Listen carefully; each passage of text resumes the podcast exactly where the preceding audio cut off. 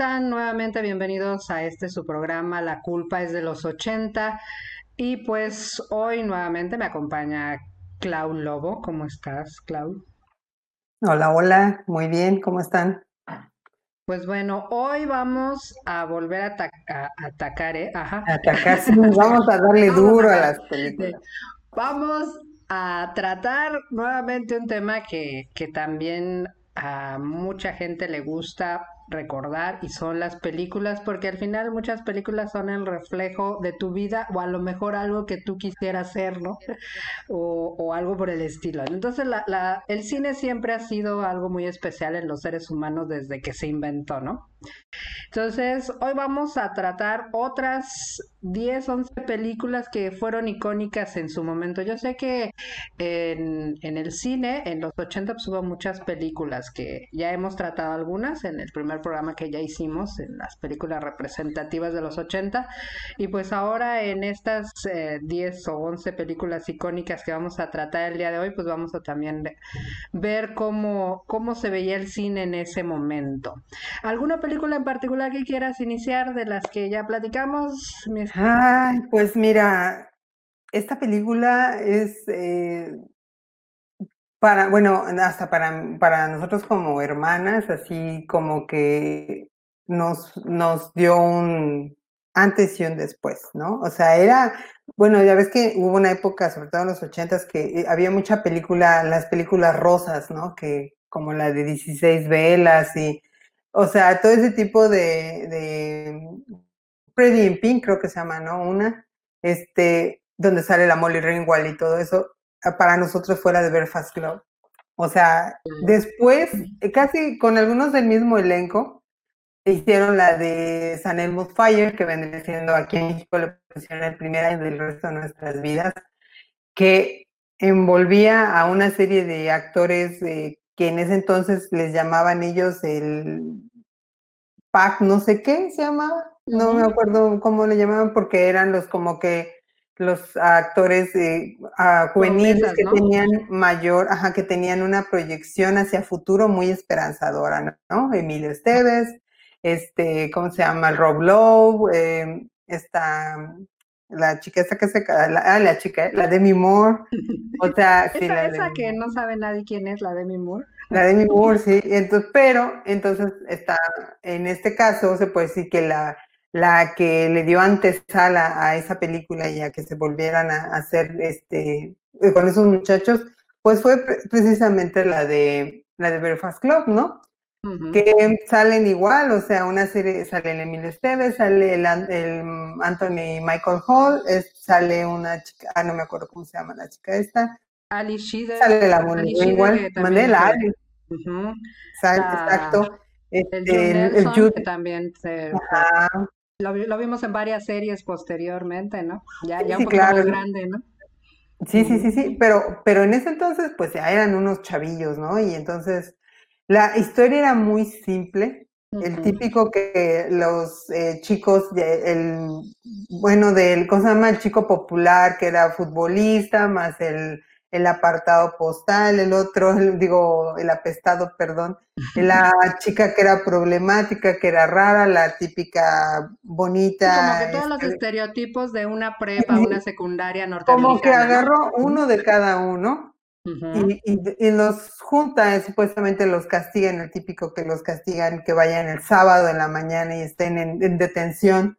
Y ahí se da la oportunidad de conocerse, ¿no? O sea, de, saber el por qué son así, cuáles son. Y salen, o sea, después de hacer un, montón de malabares, que la verdad es que la película es muy, muy simple, sin embargo, es entretenida, pues todo el mundo se identificaba porque en algún momento pues nos han castigado, ¿verdad?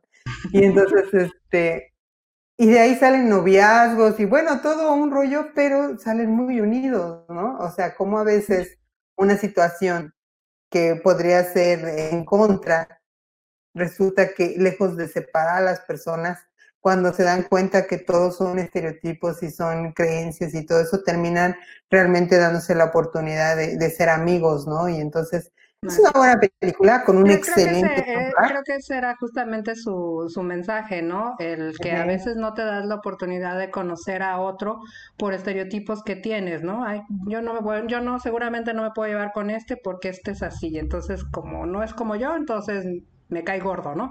Cuando en realidad a lo mejor puede ser tu mejor amigo, ¿no? Creo que ese es la- el mensaje principal de, de esa película, ¿no? Claro, y aparte es una, te digo, tiene un excelente soundtrack y yo creo que, También de hecho, música, ¿no? hacen, es, es una película de culto para, para la Para gente la como, como ¿no? uno, sí, para la generación de uno. Y de hecho hacen una anotación precisamente de que es de culto y que vale la pena ver y escucharla ah, en la de Notas Perfectas de Pitch Perfect con este, la señorita esta que canta, la Anna Kendrick, y el novio le dice, ¿no? O sea, vamos a ver Breakfast Club, y ella, ay, no, cálmate, no, nunca la he visto, pero ¿cómo? ¿Te atreves? Ponte a ver, al final ella hasta hace un smash up exactamente con la de la canción de este Simple Minds, ¿no? Mm. Que es también, digo, o sea, yo creo que a partir de, de, ese, de, ese, de esa canción se hizo famoso, todos conocemos a Simple Minds. Muy buen grupo también. Es que es, es, interesante, o sea, como de una película salen, juntan en su momento a varias personas que son pues talentosas y, y, y, sale bien de todo, ¿no? Yo creo, no sé si la planeaban así, pero le sale bien la canción, el grupo, fulano, mengano, y así, entonces van conectándose de, de este, los actores, ¿no? Sí, creo que es una película que, que, como tú dices, no es, o en apariencia no es la gran película ni el gran guion, pero creo que todo está muy en su, en su lugar, muy en su punto, y por eso sale una buena película, ¿no? Claro, ¿sabes qué? ¿A quién le pasó lo mismo que, y que, bueno, es así, hasta premios tuvo y todo, la de Cuenta conmigo, la de By Me? Claro. O sea, todos los otro gran actores, clásico de esa época, ¿no? claro, todos los actores, incluyendo el finado River Phoenix. ¿no? Este, el chico de- también estaba este Corey Feldman, me parece. eh, Ujú. Estaba el otro chico, no, no recuerdo muy bien cómo se llama. Bueno, el otro, Jerry o, On- O'Connell, que ya ves que después se convirtió hasta en galán, ¿no? sí, sí, que ahí estaba gordito, pero resultó Ujú. ser, Todo un ¿no? galán con hasta se casó con este con una con una modelo muy guapa y una actriz muy guapa, ¿no? También. Sí, sí, sí, bueno, ahí para que veas, es- este, yo la verdad me fijaría, ¿no? Cuando ves el galán y dices, bueno, pero primero voy a ver sus fotos de niño, porque seguramente mi hijo cuando nazca va a tener su carita y para decirle, mira, hijo, no te preocupes, tu papá se puso bien guapo, mira, o sea, digo, digo para tener problema. un arma, ¿no? Sí, pero, Sí, no, y este, también, bueno, sale el Keith Sutherland, Kiefer Sutherland que hace de, de malo, ¿verdad? Ahí en la película. No, de hecho, a él le quedaban muy bien los papeles de malo, el Kiefer, y yo creo que ahí dio Y, también y una es muestra. vaciado, ¿no? Porque crece él y empiezan a darle el papel del, del- bueno y el héroe, ¿no? Cuando de joven to- siempre era el malo, el vampiro y demás, Sí, ¿no? sí, pero, pero era, era, era muy buen actor, o No, sea, sí, ahí de, de que es un dio, buen actor, yo creo que eso nadie lo discute, ¿no? bueno, si te das cuenta, todos ellos eran buenos actores, o sea, el Corey Feldman ya era un niño actor que ya venía haciendo, hizo películas muy buenas, o sea, hizo Los Muchachos Perdidos, hizo la de Stand By Me, hizo la de Los Goonies, hizo, o sea, otra película que también encerraba a un montón de personas muy talentosas, que, que dejaron así como, digo, porque cualquiera que, que haya estado en esa época vio los Goonies. O sea, vio este producto de Steven Spielberg que le encantaba filmar con niños y que tenía, pues, no sé, una superproducción y que también encerraba a un, a un casting que, que de ahí duraron bastantes años, ¿no? De hecho, una de las chicas de, de los Goonies fue novia de River Phoenix y, y- y le tocó a ella precisamente que ser todavía su novia cuando él se murió, ¿no? Entonces es desa- desafortunado, pero bueno, es, al, al menos yo creo que todos en su momento se conocían unos con otros, eran como que, eh, Es como en eran las como los actores jóvenes o niños que salían casi en todas las películas, ¿no? Sí, te voy a decir que son como las tardeadas, ¿no? Que te conoces a todos, te ves de todos, todos los de la colonia, yo creo que así era, era lo mismo, ¿no? Allá en Hollywood, ¿no? Ujú. Sí, pero Los Goonies también, pues fue una película bastante conocida en su momento, ¿no? Yo creo que, como tú dices, eh, todos los que éramos jóvenes o niños en, en ese entonces, pues vimos los Goonies, ¿no? Y, y era una película de que todo el mundo hablaba, ¿no? Sí, no, eh, yo me acuerdo que eh, lo que pasa es que los Goonies eh, presentaba en ese momento una, una producción muy elaborada, ¿no? Como fue el barco pirata, como hablarte pues el típico de los tesoros. Claro, había también sus estereotipos y cosas, así como Compreño que después fue amigo del Frodo. Este, ¿cómo se llama este niño? El, el que su papá era el, el, el de los locos Adams, ay, ya no me acuerdo, pero ahorita lo averiguamos. Entonces sale ahí Sean Austin, ¿no? También. Sean Austin, el Josh Brolin, que también ahorita es un actorazo. Este, el Cory Feldman, que ya habíamos dicho que había participado. La Martha Plimpton era la, la que te digo que era novia de River Phoenix. Claro que ella tuvo en su momento su cartel y pues me refiero que tenía, hizo varias películas.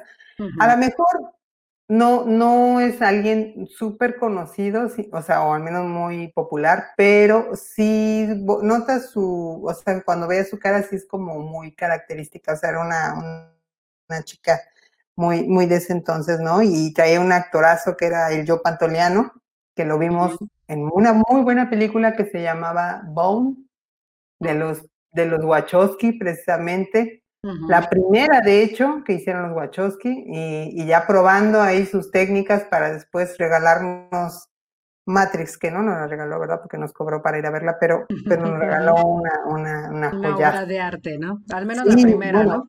Sí, sí, la primera, las demás, pues igual y también, ¿no? Pero, pero bueno, tenía eh, muy, muy buen reparto, buenos efectos, eh, tenía el, el, tema musical de Cindy Lauper, muy bien, todo remixeado, muy, muy, muy chido.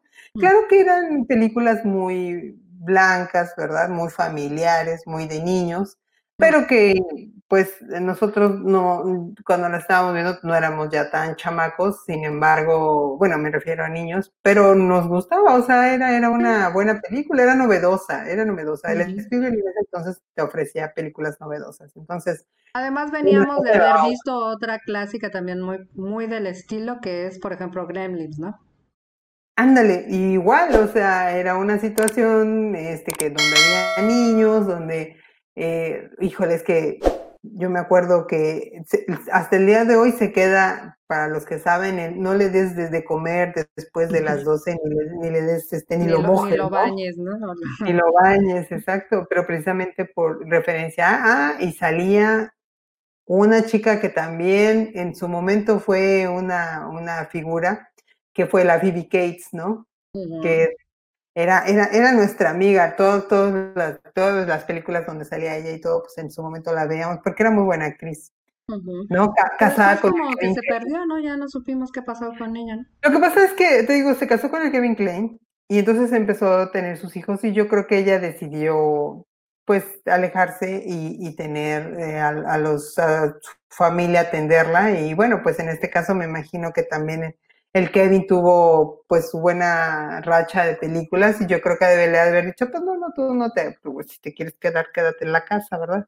Sin embargo, hace poco vi por pura accidente una canción de una, de una película y la cantaba el tema la Phoebe Cates y fue tan raro verla cantar, porque de ella me acuerdo muchísimo de la miniserie que se llamaba Lace, que uff, es, es así como que era cuando en esa época, no lo saben, pero había miniseries de dos, tres capítulos, a veces nada más eran dos, a veces eran a lo mucho cuatro, o sea, no eran una serie completa, pero estaban hechas de una excelente calidad, con muy buen reparto. con muy como películas, ¿no? Sí, sí, ah, yo creo que era que en una primera instancia quieren hacer una película, pero ya cuando se pasaban de las tres horas decían, no, pues, sabes que mejor hacemos la miniserie, porque si no, no va a haber cine que no las pase, ¿no? Y entonces, pues yo creo que ya iba íntegramente para la televisión. Y bueno, pues si tenías la suerte de que algo, la televisora que estaba en ese entonces dominando los programas la comprara y te la pasara, pues ya era ganancia y que la pudieras ver. Yo me acuerdo haber visto muchas miniseries así, de dos capítulos, tres a lo mucho, muy buenas, muy buenas, y todas a también, voy a buscar eso de miniseries, porque en los ochentas hubo muchas miniseries muy, muy interesantes. Muy interesantes, sí. Y pues bueno, los Gremlins definitivamente fue algo que se ha quedado hasta nuestros días también, ¿no? Es un poco como el Alf, el Alf del cine, ¿no? Los Gremlins, ¿no? Sí, de hecho tuvo mucha mercadotecnia, los, los muñequitos, así como en el, su momento el Alf tuvo querías tu peluche del Alf, bueno, pues los Gremlins había uno. El que le decían rayita era así como el máximo para todos. Ah, y el gizmo, ¿no? Oye, todavía había. De, hecho, no encuentras por ahí gizmos y alguno que otro rayita o, o gremlin. Es que te iba a decir que todavía había bullying cuando nos decían, ah, ya tienes cara de gizmo. Ya, ¿no? Ya quien, quien había visto la película sabía que no era algo bueno, sino era. pero, pero es tierno, el gizmo es tierno. Sí, sí, es bonito. Yo, yo creo que todos en su momento tuvimos algún guismo, ya sea de, de muñequito así o de peluche, pero sí, yo me acuerdo que hubo en todas las presentaciones el, el guismo, ¿no? Y los gremlins, también los malos, ¿no? También los malos. No, y aparte hubo cuántas cuántas de los gremlins, dos, tres películas, no recuerdo bien. Mínimo dos. Pues creo, que tres, creo que tres hubo, mínimo sí dos. Pero bueno, es otra película que obviamente al ver el éxito, pues empiezan a, a, tener secuelas, pero luego no son tan buenas o simplemente son repeticiones casi idénticas de la primera y pues a, veces nada más la que vale realmente la pena es la primera, ¿no? Sí, pero fíjate que eh, esas películas, yo creo que como que en esa época hubo, o sea, muy, estaba muy enfocada a, a, la, parte esa de, de, de la familia, había muchas películas donde hablaban temas de, de familia, pero también había muchas películas donde hablaban de, de, represiones y de, pues yo como, como en todos los tiempos, pero como que eran tratados de una manera muy, muy soft, ¿no? Muy, muy suavecito. Sí tenían como que querían decirlo, pero no. Sí había películas que, que te exponían la verdad tal cual, pero había, bueno, casi tal cual. Y había otras como, en este caso, la de Footloose. ¿Te acuerdas de la de Footloose? Pues yo creo que todo mundo bailaba la, canción de Footloose, ¿verdad? En ese momento. Ahorita la oyes y dices, ah, pues está chida. El Kenny Loggins hizo Pero fue un, un boom en su momento, ¿no? Todo el mundo quería bailar como. Claro. Y ya venía bailando, ahí nos demostró el chico, el, el ¿cómo se llamaba? El, Kevin, ¿se llamaba Kevin? ¿Cómo se llamaba el, el, el, que sale protagonista de, de Footloose? Se llama o se llamaba, bueno, no, no, sé, bueno, el Kevin Bacon, que es el que... Kevin Bacon. Y entonces ahí salía la, pues, mira, salía John ¿se llama? Lithgow. Híjole, ese era un actorazo, esa, que mucha gente lo recuerda también por la de la tercera Roca del Sol, ¿no? Que una serie claro, sí, otra serie muy, muy buena, ¿no? También estaba la Diane West, que también esa señora era así como parte de, de, de, de un, ¿cómo se llama? Un reparto que, que ya con eso te decía que la película estaba decente. Y es que antes así, eso era lo más chistoso, ¿no? Tú veías ciertos actores salir en ciertas películas y decías, Ah, la película va a estar buena porque trae este actor, porque este actor no, no agarraría una película chafa. Y en automático decía si que como que en los 80 este, eran en apariencia películas muy sencillas, tanto en forma como en fondo, pero, pero que se volvieron películas muy icónicas y muy rememorables por las generaciones que lo vivimos, ¿no? Sí, sí, es que mira, por ejemplo, o sea, estaba, había propuestas como en el caso de Footloose, donde era el pueblo que no los dejaban bailar, que no, porque eso era pecado, o, o, los incitaba a la decadencia como generación y de bla, bla, bla. Y pues llega el citadino a decirles, no, no, es que esto es la vida, hay que bailar, hay que ser libres y todo eso. Y bueno, era una premisa en ese entonces válida y, el pretexto para que vieras bailar al, al Gay Bacon y, a la Lori Singer, ¿no? Y, y ahí de novios, y bueno, todo el rollo. Creo que sale el hermano de, de Champagne, ¿no? No me acuerdo quién sale ahí, este, bailando, ¿no? Era la otra parte que no sabía bailar. O sea, si te das cuenta, son argumentos que dices, bajo ese argumento hicieron toda la película. Increíble, ¿no? entre comillas sencillo, pero creo que lo supieron hacer, ¿no? Para que fuera interesante y este y tan interesante fue que aún estamos hablando de, de estas películas como algo icónico en su momento, ¿no? No, y entonces ya también entró así como una especie de, de, de boom por, por películas donde bailaba y entonces, donde bailaban. Y entonces ah, vamos a hablar de una que, o sea... ¿Y ahí si te quitas el sombrero? Flash Dance. O sea, todo mundo hasta hoy en día sigue parodiando o haciendo una copia del bailable de en la audición. la audición, ¿no? De la audición, exacto.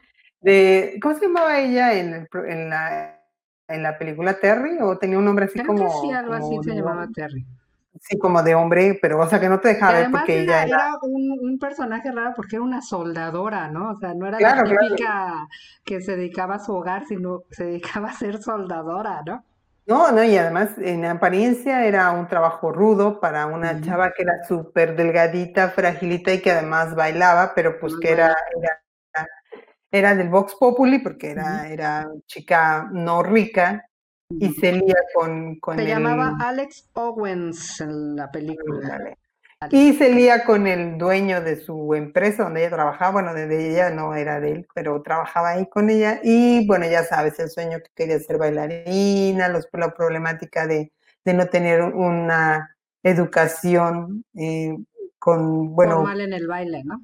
Sí, y que además pues no tener los recursos para tener esa, esa buena educación y todo eso pero eh, también es válido pretexto para tener un excelente soundtrack.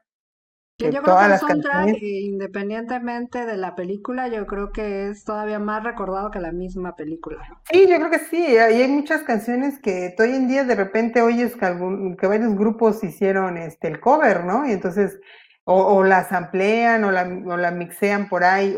O sea, muy, muy, muy, muy buen soundtrack. Y bueno, obviamente la chica, esta Jennifer Bills, de ahí salió para nosotros a conocer en muchas películas, eh, es famosa, bueno, a, muchas generaciones, algunas generaciones la recordarán por The L Word, en su icónico papel, este, de Beth, ¿no? De Beth, ¿se llama así? así es, ella era Beth. Entonces, ah, muy buena actriz, de verdad, este, al chico este, al que sale su galán, no recuerdo haberlo visto en muchas películas, en un par a lo mucho, pero eh, pues se puede decir que ella es la que sale más, de manera más, eh, más, más como famosa. Sí, sí, sí, como que es el, es el, cosa más, el talento que salió de ahí y despegó solita y le fue muy bien, qué bueno, ¿verdad? Qué bueno que todavía la vemos. Creo que no, no ha dejado de, de trabajar desde entonces, ¿no? A diferencia de otras de otros actores que luego tienen su super película que los lleva hasta el cielo y después desaparecen, ¿no?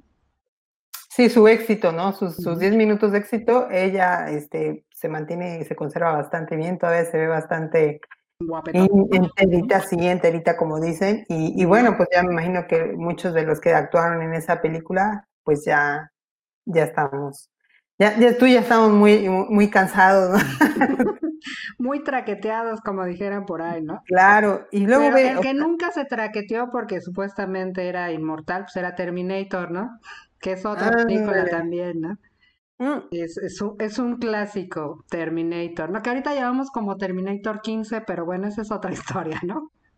Fíjate que estaba leyendo, eh, ahora sí que los, los rumores acerca de, de esa película, y entonces decían que el, que el Cameron, el James Cameron, la escribió porque tuvo unos sueños donde había un, robot que dominaba así. Y entonces él lo quiso hacer, eh, no, no que era un robot que destruyera, sino era un robot que de alguna manera estaba programado para, proteger, no, no para destruir. Claro que tenía que haber un antagónico y tenía que haber otro robot que quisiera dar en la torre y todo eso. Y decía que estuvo barajeando algunas, eh, algunas personas, como el Sylvester Stallone y otros actores, eh, porque realmente no, no tenían la mira al Arnold. El Arnold estaba...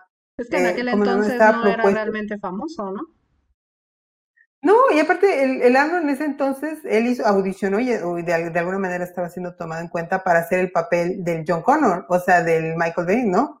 O sea, que dijo, bueno, pues igual, él quedaba en eso, sin embargo, ya cuando lo vieron que por lo duro y lo fuerte y lo alto, pues dijeron, no, pues yo creo que mejor que quede del Terminator. Y mira, le atinaron re bien porque Terminator no es Terminator si no sale Arnold. Y ya lo hemos comprobado, ¿no? Hay una de las películas actuales que nunca salió y es así como que dices, ¿dónde está Arnold? Y la omitimos, no existió. Y la verdad que dirán lo que dirán, a pesar de salir el Terminator, no está completa si no sale la Sarah Connor, nuestra queridísima actriz. Linda Hamilton. Ajá, y, y, lo, la verdad es que el, el tono, el matiz que ella le dio a ese personaje, pues nada más ella, ¿no? Y entonces eh, ah, no he visto la última donde ella retoma el papel, se me ha ido, se me ha traspapelado, pero verla porque pues es ella, ¿no? Aunque salga dos segundos, no importa, ¿no? Los que, los que somos fans de la primera de Terminator 1, hasta la dos todavía. Este, pues siempre vamos a querer verla a ella, ¿no? así, toda, toda ruda, queriendo dándole la Sarah Ahorita que mencionas la, la número dos, yo creo que en el caso específicamente de esto, por ejemplo, Gremlin ya vimos que la 1, con que veas la 1 ya la hiciste, los demás no importan. Pero yo creo que en, el caso específico de Terminator, mínimo tienes que ver la 1 y la 2. Las demás a lo mejor no tanto, pero la 1 y la 2 yo creo que sí valen la pena, ¿no? Sobre todo, por ejemplo, en el caso específico del personaje de Linda Hamilton, en el caso de la Sarah Connor, es ver justamente el cambio que ella da, ¿no? En, de lo que era en la primera a lo que se convierte en la segunda, en ese personaje ya más, más fuerte, más protagónico, ¿no? sí, porque... Tanto en la primera, ¿no? Sí, porque en la primera era una chica común, ¿no? Y, y ya después eh, que termina al final estando embarazada, ¿no? De, de un cuate del futuro además, ¿no? Y en la segunda ves la transformación de, de guerrera encargada de, educar al, o de enseñar al, hijo que va a proteger a la humanidad, ¿no? O sea, al futuro. Entonces, sí, son dos papeles, eh, pues como que opuestos en su contexto, aunque es la misma persona y muy bien logrados por la linda, la verdad, aunque la hayan después corrido de todas las demás secuelas, pero no nos importa. Eh, el que lo hayan retomado en, esta última, no sé si vaya a haber otra, porque ya ves que pretextos quieren pasar 20 mil.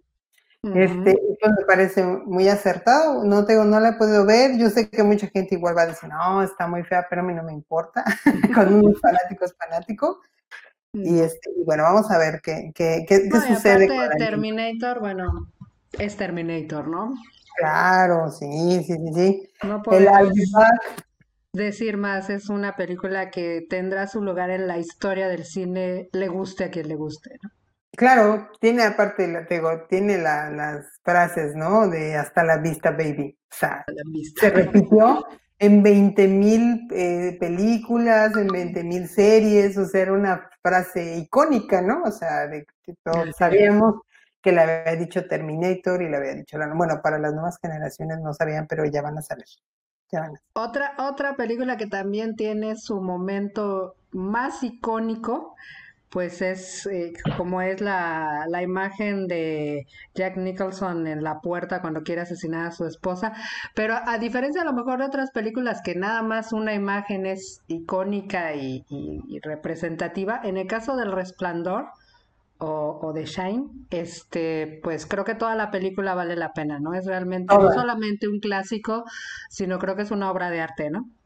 Claro, yo sé, el Kubrick, ahí he leído cosas increíbles. Yo sé que el Kubrick era un, director eh, perfeccionista. Loco, casi, sí, que repetía hasta 50 veces o más, o 100 veces la misma no Sé cuánta, creo que incluso la actriz que hace la esposa de Jack Nicholson, creo que terminó, terminó hasta llorando de cuántas veces le hacía repetir una escena para claro, ¿no? Y, perfecta. Sobre todo que dice, ¿no? Que, que de alguna manera los sometía a una especie de tortura psicológica y emocional para que a la hora de, filmar ciertas expresiones en ciertas situaciones fuera lo más real posible, ¿no? Y yo digo que... digo justamente la Shelley Duvall, que es la que hace la esposa de, de Jack Nicholson y el personaje también se llamaba Jack, Ya Torrens eh, pues fue la que dicen que más sufrió con eso, ¿no? Porque realmente la, la quería llevar justamente a esa locura que termina el personaje también, ¿no? Claro, pero, o sea, pues sí, igual, ¿no? Pero pues no todos lo saben manejar. Una cosa es actuar y otra cosa es ya estar sometido a una serie de situaciones que se vuelven ya reales, ¿no? No lo mismo fingir ciertas circunstancias eh, de, en recuerdo a, retomando a, estudiando a, allá acepte que las experimentes en real, por mucho que lo quieras hacer realista, ¿no? Y bueno, tiene como siempre, mensajes ocultos, tiene, los fanáticos han dicho ciertas cosas de, pues, de la playera que tenía el niño, el suéter que tenía el niño con, con, el, con el cohete, que tenía que ver con que era falso lo del alunizaje en la luna, que el hombre no había llegado, ¿verdad? Cosas así, ya sabes, ¿no? Muchos mensajes, tiene la escena esa de las gemelas y los litros y litros de sangre, tiene... también son otras escenas icónicas que también se han repetido en muchas en muchas películas o series o, claro cuando él se mete al cuarto y sale la mujer y lo abraza y está toda horrible o sea tiene ah, cuando él se pone a escribir como loco cuando está hablando con el con los que supuestamente el bar, el barman que le daba su copa y terminaba viendo a todos en la el frío, el, eh, bueno, tiene una serie de cosas esa película. He visto hasta, creo que hicieron una vez una miniserie del Resplandor, otra película, o sea, bueno, han intentado hacerla, pero yo creo que esa película es de las películas que no debes repetir nunca. O sea, no debes de hacer. Debes de dejar así como están, ¿no? El remake no debe de existir nunca, o sea, es así, tal cual. No le puedes quitar nada, no le puedes agregar nada. Tiene unas excelentes actuaciones, es una muy buena película. Eh, podría decir que es de mis favoritas, o sea, dentro del contexto de películas, es una de las que debes de, tener siempre en cuenta, ¿no? Aunque para mucha gente igual se le hace largo, no le gusta el estrés, ¿verdad? Que te somete la película, es muy pero, pero, pero es muy buena. El Kubrick se aventó unos peliculones, entonces vale la pena eh, tan solo por una vez en la vida ver las películas del Kubrick. O sea, es, un, fue un director muy, muy propositivo y muy... decía muchas cosas que a lo mejor en su momento mucha gente y hasta el día de hoy no las ha captado, pero si, si las analizas con detenimiento, Claro. Muy, muy buena información. Directores muy interesantes en muchos sentidos, ¿no? Mm, y muy inteligentes. hay, hay un, a diferencia de lo que es El Resplandor, que toda la película no solamente tiene una escena, sino la película en sí es, es una verdadera obra de arte. Hay una película que digamos que en su momento pues se tuvo bastante éxito, pero se volvió icónica nada más por una sola escena, que son ah, la de negocios riesgosos o risk business con, Tom Cruise, que además fue la película que también lo impulsó ya a ser el Tom Cruise que ahora conocemos, ¿no? claro, sí. No, y en ese entonces eh, el, todo mundo quiso imitar la escena donde él sale cantando y sale bailando en calzones, además en calzones. Fíjate que es una situación bien chistosa con el Tom Cruise. O sea, yo no digo que en su momento no haya sido el chico que actuaba, que quería Hollywood, que, que ser el galán que ocupara ese puesto, ¿no? Pero siempre dudé como que cantara y como que tuviera ese encanto. La última película que vi, olvídalo, creo que fue La momia, pero una, bueno, una de las últimas películas que vi. En La momia no me convence porque es muy él, ya muy estereotipado. Vi la de, mm, ¿cómo se llama? La era del rock, se llama, ¿no? Age of Rock, que está basada en una obra musical y donde sale él de un rockero o sea, que todo el tiempo está borracho y sale cantando. Que por cierto, en esa, en esa película sale el Diego Boneta como de los actores principales, mucho antes que saliera de Luis Miguel. Cantando lo hace bastante bien, lo hace bastante decente y no me convence el, el Tom Cruise. Lo veo y siento que está fingido, sobreactuado, Y bueno, y luego que tiene esa pésima situación de la cienciología, pues digo, para mí ya con eso cero credibilidad. Perdía todo el encanto, ¿no? Sí, y entonces, este, pues mucha gente le pareció una muy buena película, yo por la escena Pues que tú yo creo dices. que la típica película ochentera, ¿no? Que te divertía, pero no tenía... Si te fijas, el guion realmente no tiene gran, gran ciencia. La película tampoco es la gran cosa, pero insisto, esa, esa escena pues ha pasado y yo creo que pasará a la historia del cine como otra de las, de las escenas icónicas que, que se recordarán, ¿no? Pues otra, otra película que a lo mejor no es tan famosa, pero que en su momento también se volvió un clásico, fue la de Robocop, ¿no? Robocop, bueno, a lo mejor eh, sí, no, no, yo creo que sí fue famosa porque en su momento el, el, el movimiento del Robocop y el, el que fuera un policía así, todo, todo mecanizado, entonces yo creo que sí fue famosa en su momento y tiene pues eh, sus frases también, este, ¿cómo se llama? Cuando dice usted está bajo arresto porque pues, de la voz de Robocop y todo eso. Nancy Allen se llamaba la muchacha que La todos chica, queríamos que se quedara con el Robocop, pero pues ya como ya era mitad y mitad, pues ya no, ya no se veía así como muy normal eso. Sin embargo, fue una buena película. Yo me acuerdo haber, haberla disfrutado en el cine, porque pues antes también. en el cine, ¿verdad? Y este, muy buena película, la verdad, muy buena película. Eh, divertida, más entretenida. A lo mejor no era como que la obra de arte y la que pasara a la posteridad así, pero se convirtió después en una película hasta cierto punto de culto. A lo mejor no para mucha gente, bueno, al menos Incluso mundialmente no. serie de animada, ¿no? De, de Robocop años No después. no me acuerdo, pero sí, o sea, sí recuerdo que hubo como tres Robocop, ¿no? Y en unas ya hasta volaba y o sea, sí, o sea, o sea, una cosa rara, ¿no? Pero bueno, no dejaba de ser Robocop. Yo creo que aquí lo, el único problema que le vi a, Ro- a Robocop fue que no salía el mismo actor de la primera. En las demás secuelas ya metían a quién sabe quién. Y entonces como que el- la verdad este cuate el- fue el que se adueñó de ese personaje, aunque los directivos de los productores nos hayan puesto otra persona. Yo creo que siempre nos vamos a quedar con Robocop 1, por muy novedoso que hayan hecho todos los demás Robocops. Sí, yo creo que definitivamente la película que de alguna forma, digamos, es icónica de los 80 es Robocop 1, ¿no? ¿Sabes cuál nos falta? Una que también dio pie a que a partir de ahí lo viéramos diferente a él y ya lo asociáramos con puras películas de acción. A mi queridísimo Duro de Matar, Bruce Willis. señor Bruce Willis, claro, por supuesto. Ya de, de galán, siempre. Matar. Sí. Bueno, ve- venía un poco de hacer justamente la serie esta de detectives, ¿no? Que tenía la de Luz de Luna, ¿no? Luz de Luna, Y a partir de ahí, pues ya llega ahí a lo que es duro de matar y es cuando despega como el, el ídolo de películas de acción, ¿no?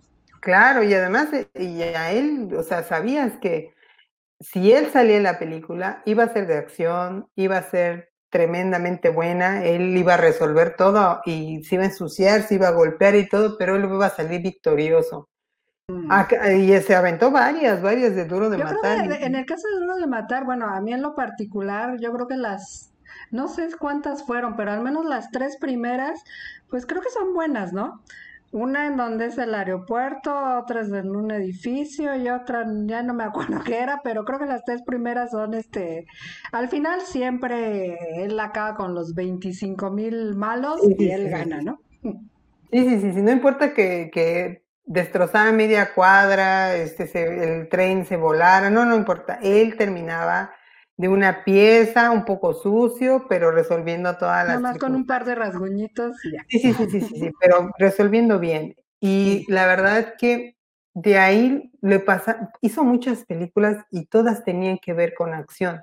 Como que le costaba trabajo despegarse un poco hasta que hizo Sexto Sentido y ya lo vimos como otro tipo de actor. Y hizo, también trabajó igual un poco de acción en la de Pulp Fiction, ¿no?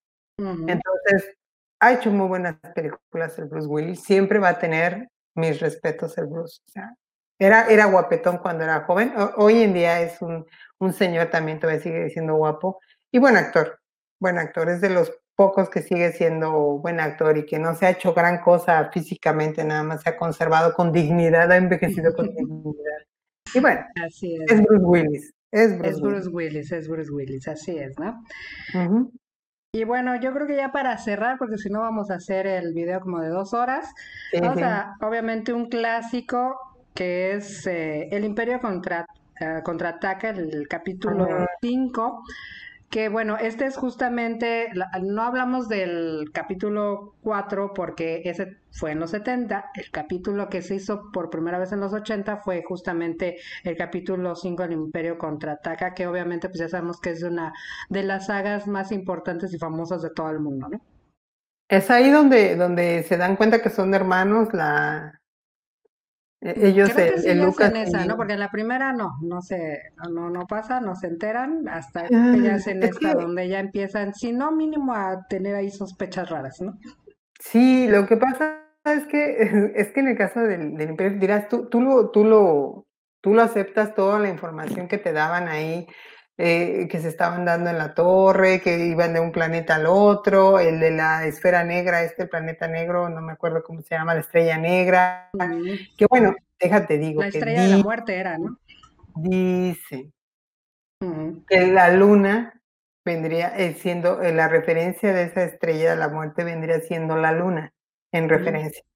Entonces, hay una serie de premisas sobre esa película, sobre eh, las cosas que veías que tienen que ver con la realidad, o sea, con cosas que se existían en la Tierra, momentos así.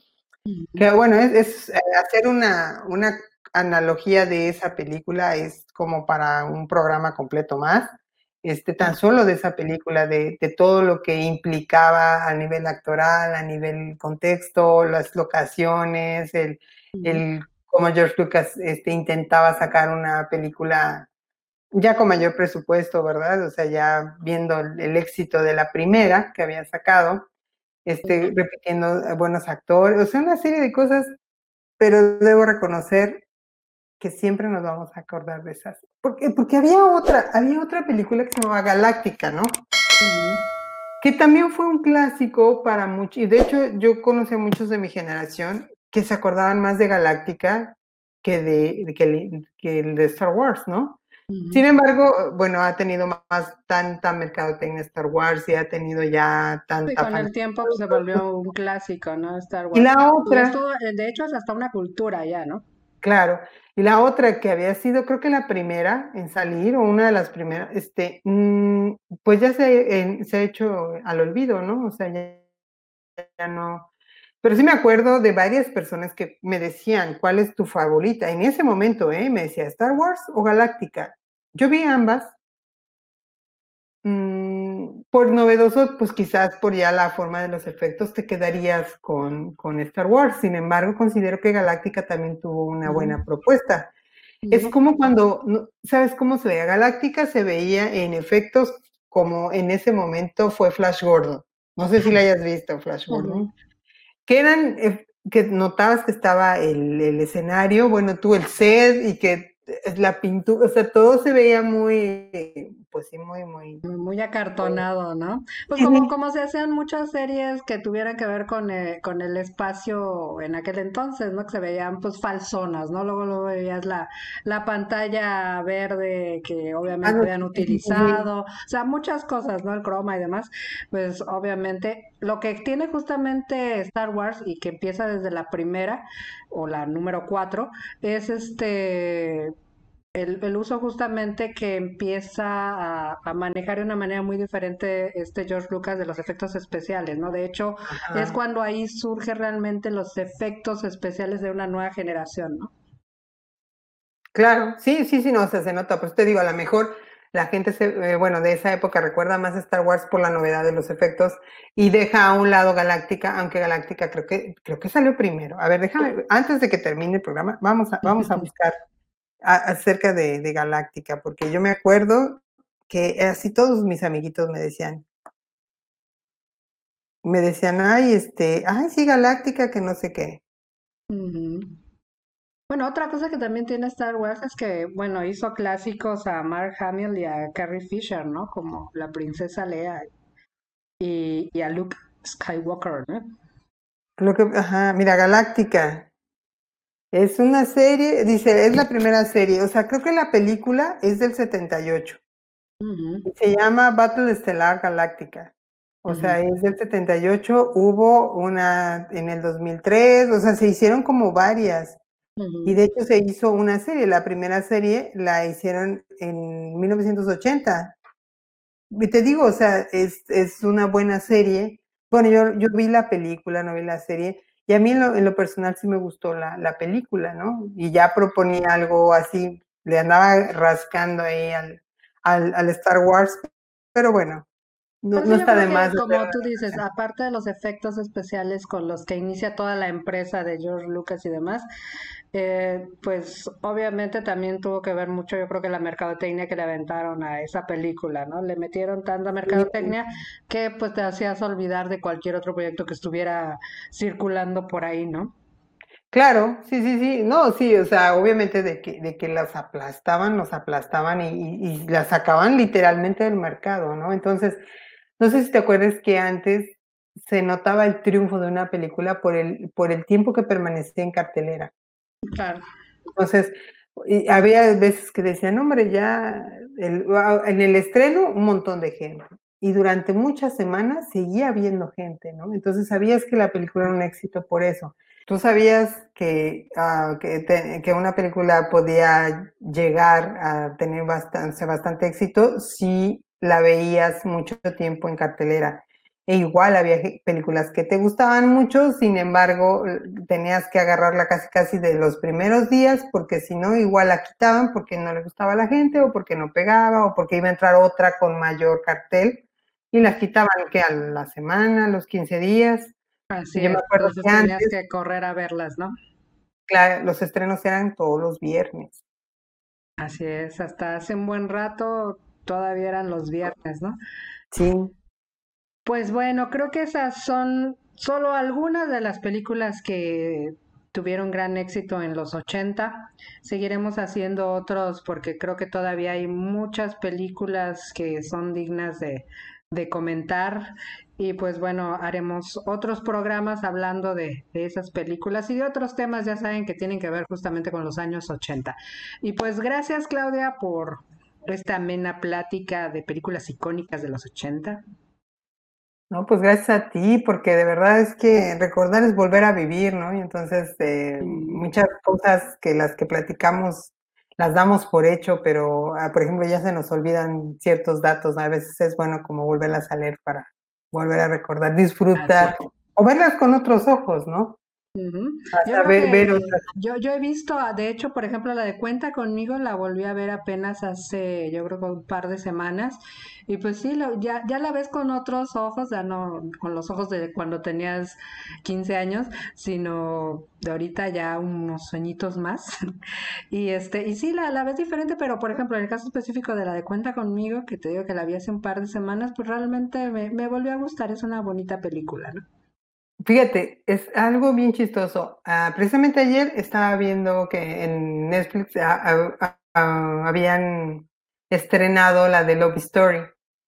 La Mm, de Ryan O'Neal y la eterna, este, cosa llama? La película que yo me acuerdo que en ese momento se era de los 70, es creo que de ujú. 1970, fue un exitazo, ¿no? Porque la la Un eh, clásico era de un típica drama de la de amor. Sí, un drama de la vida real, la chica pobre que se enamora del rico millonario, pero el rico millonario se casa con ella a pesar que el papá no la no lo aceptaba, no la aceptaba, por pobre obviamente.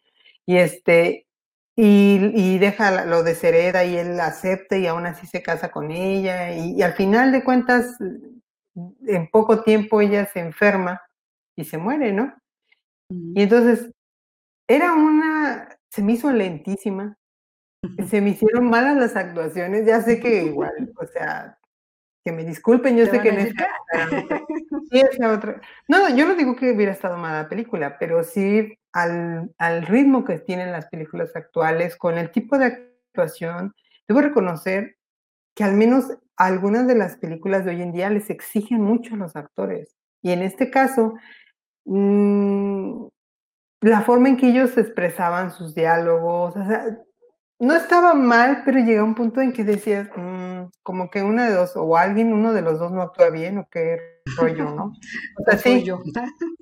Y se, me, y se me hizo lenta, o sea, no me pasa lo mismo con otras películas que he visto, y no por el tema, porque digo, dramas, pues hemos visto todos, ¿no? O sea, mm. o sea, puedes llorar por, con, con varias películas. La que tengo curiosidad por ver, de nuevo, se llama la de los gritos del silencio. Tengo, tengo ganas de buscarla y de verla porque me acuerdo haberla visto, no me acuerdo si en los noventas o en los finales de los ochentas y es, si era un dramón, no, no, no, no, y no sé si, si ahorita que lo vea lo veo con ojos de si voy a volver a llorar o, o no, o voy a decir, uy, tanto para eso, como que ya hay otros dramas de la vida real, como que más densos, pero bueno, ya veremos, ya veremos. Pero mientras, pues ahí, pero si ustedes tienen la oportunidad de ver cualquiera de las películas que hemos hablado u otras icónicas de, de estos años, pues yo creo que vale la pena hacerlo, ¿no? Incluso para justamente comparar si, si la ves de manera diferente y si son de las nuevas generaciones, pues yo creo que son películas que, que, que si quieres saber un poco de cine, pues definitivamente y obligadamente tienes que, que ver, ¿no? Aunque sea una sola vez, ¿no? Claro. Pues gracias a ustedes, gracias Claudia.